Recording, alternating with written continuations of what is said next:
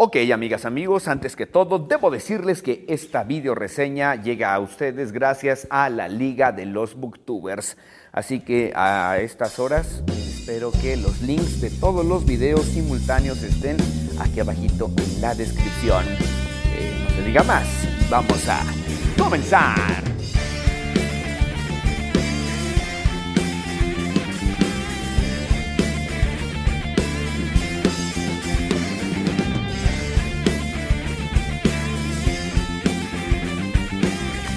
Tal amigos? ¿Cómo están? Bienvenidos una vez más a este su canal. Yo soy Rodo y les traigo la video reseña y recomendación literaria de la semana. Hoy, quiero decirles, estoy en una ubicación sumamente extraña. Por razones legales, no puedo comentarles la ubicación exacta, pero puedo confesarles que no debería estar grabando aquí. Sin embargo, el libro por excelencia que traigo para todas y todos ustedes es uno de los clásicos del terror y del misterio. Eh, sí, podríamos posicionarle entre las mejores lecturas de esta índole porque está catalogada como una novela de misterio victoriano, pero se mezcla con el horror y la ciencia ficción. No les hablo de ninguna otra que de El extraño caso del Dr. Jekyll y Mr. Hyde de Robert Louis Stevenson. Eh, la edición que tengo es una moderna en pasta dura de la editorial Mirlo que trae traducción visual de Felipe Ehrenberg. El prólogo de Miguel Ángel está súper increíble. Ya saben, si quieren ver libros, váyanse a mi TikTok o chequen los unboxings, book hauls y demás que tengo aquí en YouTube. Ahorita les presumo rápidamente un poquito de la belleza de esta edición. La tengo en las manos gracias a mi amigo Fabio que me la regaló. Eso lo tenía que mencionar porque lo agradezco bastante. Trae ilustraciones realmente increíbles. Creo que vale la pena.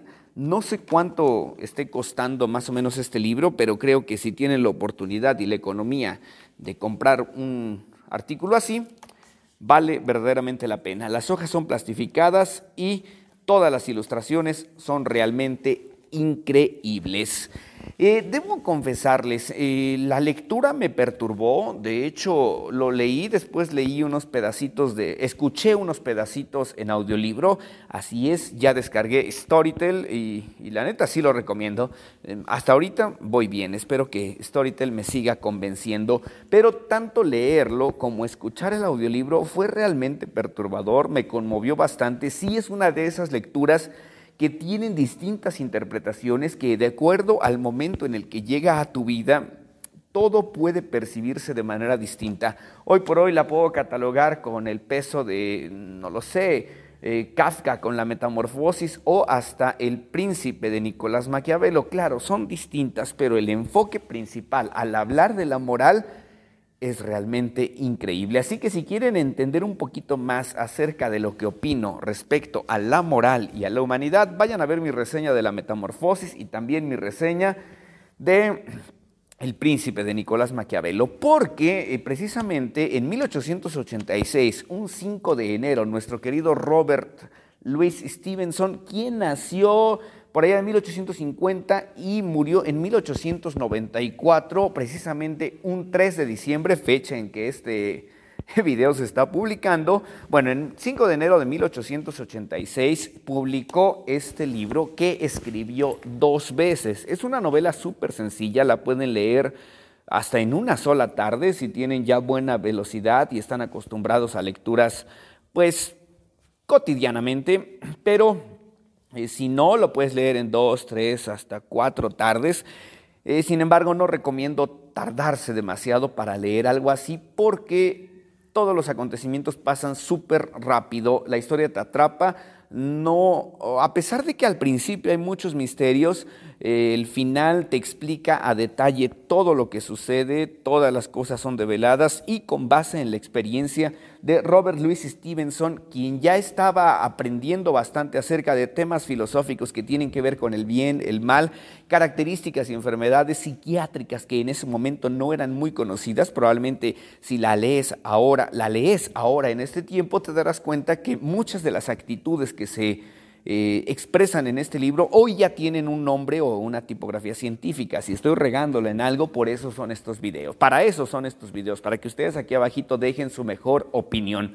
Pero bueno, le costó dos veces escribir este libro porque la primera vez él se le entregó a su esposa, el primer manuscrito se lo entregó a su esposa para que ella le corrigiera. Qué chido, eso es, me parece perfecto, me recordó a Tabata King con Stephen King, pero la primera vez se deshizo de ella porque estaba pasando por muchos problemas Robert Louis Stevenson. De hecho, eh, él tuvo una muerte trágica, eh, lo rememoré hace un momento, murió un 3 de diciembre, fecha en la que se publica este video, pero murió con situaciones muy similares a las que lleva el final de este libro. El, de las últimas cosas que le escucharon a Robert Louis Stevenson fue que dijo que al verse al espejo ya no era el mismo, que su rostro había cambiado. Entonces, sin caer en spoilers directos de la historia, esto tiene mucha relación con la manera en la que él entendía los cambios disociativos de personalidad.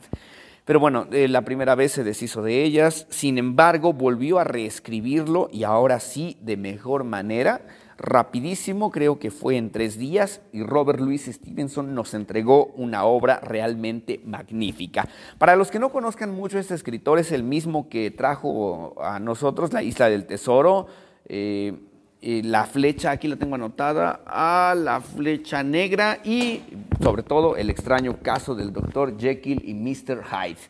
Otra cosa que les podría decir de Robert Louis Stevenson es que lamentablemente después de escribir esta historia, toda su vida se tornó en tragedia. De hecho, al momento tuvo problemas con su esposa, tuvo problemas con su hijo. Eh, no sé si tuvo más hijos, eh, creo que ese dato se los debo. Sin embargo, eh, hoy por hoy pues es un éxito. En el momento no se vendió tanto, pero después de que el New York Times hizo una reseña en la que calificó bastante bien esta novela, todo mundo quiso leerla, todos quisieron tenerla. Hoy hay adaptaciones por todas partes. Hasta los superhéroes se han inspirado en esta premisa para... Eh, llevar a los cómics eh, situaciones similares como lo es con Hulk, también creo que Silvestre y Piolín le hicieron una referencia, los Happy Tree Friends y algunas otras caricaturas se han basado en este tipo de actitudes. El Dr. Jekyll salió en, en, películas también, de hecho acompañó, si no mal recuerdo, a Drácula en algunas ocasiones, a Van Helsing, perdón, y hay muchísimas referencias, hay obras de teatro, hay representaciones teatrales, este, en cine, en televisión, en la pantalla grande, en la pantalla chica, y yo creo que no estaría de más en algún momento, probablemente si tú vienes del futuro, ya haya una serie en las plataformas más famosas de streaming en donde retomen el extraño caso del Dr. Jekyll y Mr. Hyde.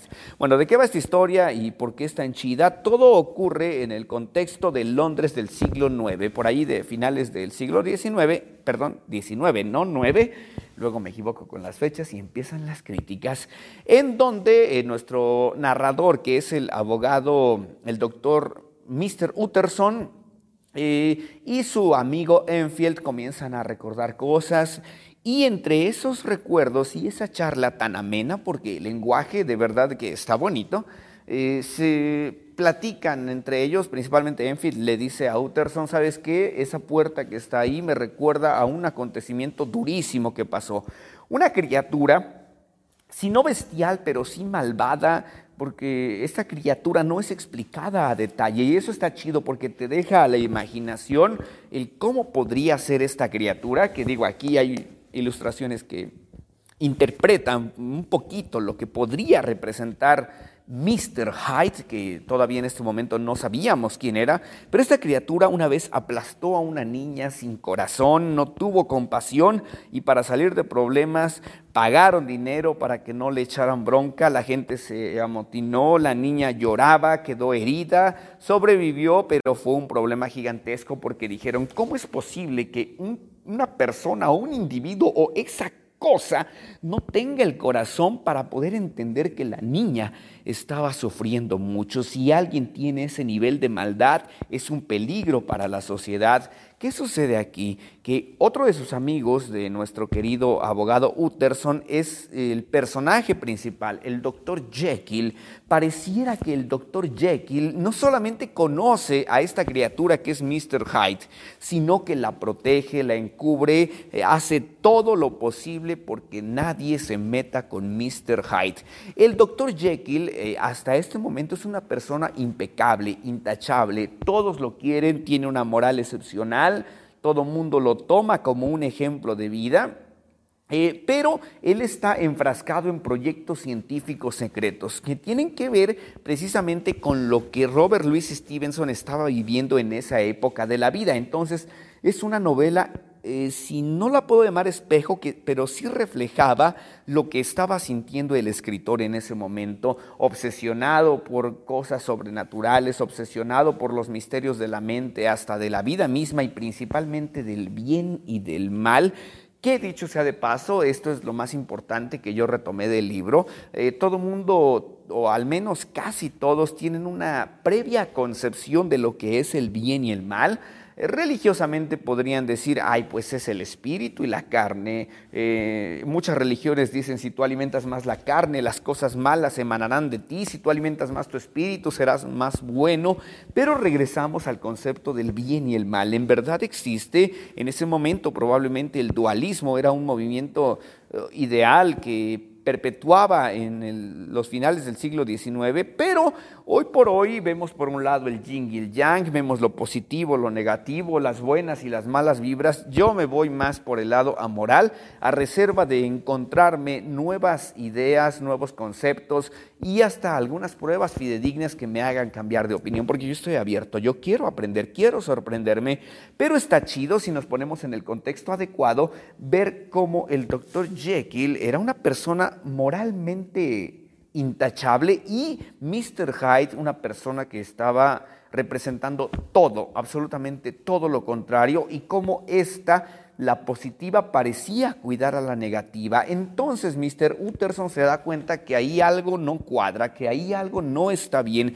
¿Cómo es posible que una persona tan intachable esté cuidando a alguien tan indeseable como Mr. Hyde? Sin embargo, la cosa no termina ahí. Eh, les conté, la niña fue aplastada, pero no murió. Sin embargo, llega un asesinato en donde muchas verdades tienen que salir a la luz. Descubrimos lo que oculta el doctor Jekyll, los misterios de Mr. Hyde, el vínculo que estos dos probablemente escondían, pero no lograron ocultarlo lo necesario para que nadie los pudiera descubrir. La trama es increíble, la prosa que maneja Robert Louis Stevenson permite que te conectes con la naturaleza de los escenarios, pareciera que estás ahí, que estás ayudándole al abogado Utterson a descubrir este tipo de misterios, pero está padrísimo. Eh, el Mr. Hyde es horrible, es malvado, a pesar de que no es tan grande porque lo describen como alguien pequeñito, pero es oscuro, raro, siniestro, lleno de maldad. Y nos preguntamos, ¿acaso será que el Dr. Jekyll corre peligro por tener la cercanía con Mr. Hyde a pesar de que nadie los había visto juntos? Eso es realmente brutal. Hay una discusión filosófica, ya se los dije, moral entre el bien y el mal. Todos somos buenos y malos, tenemos algo de bueno, algo de malo, tenemos más maldad, más bondad. El dualismo, el inconsciente, las cosas ocultas de nuestro ser son tratadas en esta obra literaria que está realmente fabulosa. Yo se los dije, he estado leyendo un poquito a Freud. Hay muchísimas referencias al pensamiento freudiano, de hecho directamente se cita a Freud en, en este libro, pero es, es, muy interesante conocer este tipo de cosas. Otra parte, antes de caer en algún spoiler que quiero mencionar, todo el tiempo está narrado por parte de Utterson, solamente al final hay una carta testimonio en donde el doctor Jekyll nos devela todos los misterios, porque el doctor Jekyll estaba adicto a la cocaína, a una medicina extraña que provocaba una, sí, el detonamiento o la detonación de actitudes beligerantes extrañas. Y bueno, les contaría más, pero estas transformaciones que tiene la humanidad o el ser, el ser en sí, son misteriosas pero realmente interesantes. Hasta aquí no hay spoilers, hasta aquí quiero decirles, si no la han leído, vayan y léanla. Voy a avanzar un poquito más, así que aviso de spoilers. Ok, 3, 2, 1, váyanse los que no quieran saber más, se quedaron y quiere decir que ya lo leyeron. Eh, si están en ese punto, saben que el Dr. Jekyll y Mr. Hyde son una sola persona. Y es aquí donde quiero tocar otro elemento que de verdad me perturbó porque la transformación nos la presentan en ese momento con un detonante que es esta droga, este brebaje mágico que tenía hasta unas sales extrañas difíciles de conseguir, pero que llegaban a no solo transformar, sino sacar toda esa naturaleza, no sé si existe o no la naturaleza humana, pero todas esas condiciones que ya tenía el doctor Jekyll y que salen únicamente a la luz para poder explotar, desenvolverse, sentirse libres y esto representaba toda la maldad. Y aquí es donde hago una comparación. ¿Qué parte de nosotros necesita probablemente un detonante para sentirnos libres? Hay gente que cuando se siente desesperada quiere gritar, grita y ya todo está bien. A mí me gusta ir a las luchas para andarle gritando a todos los luchadores y me desahogo.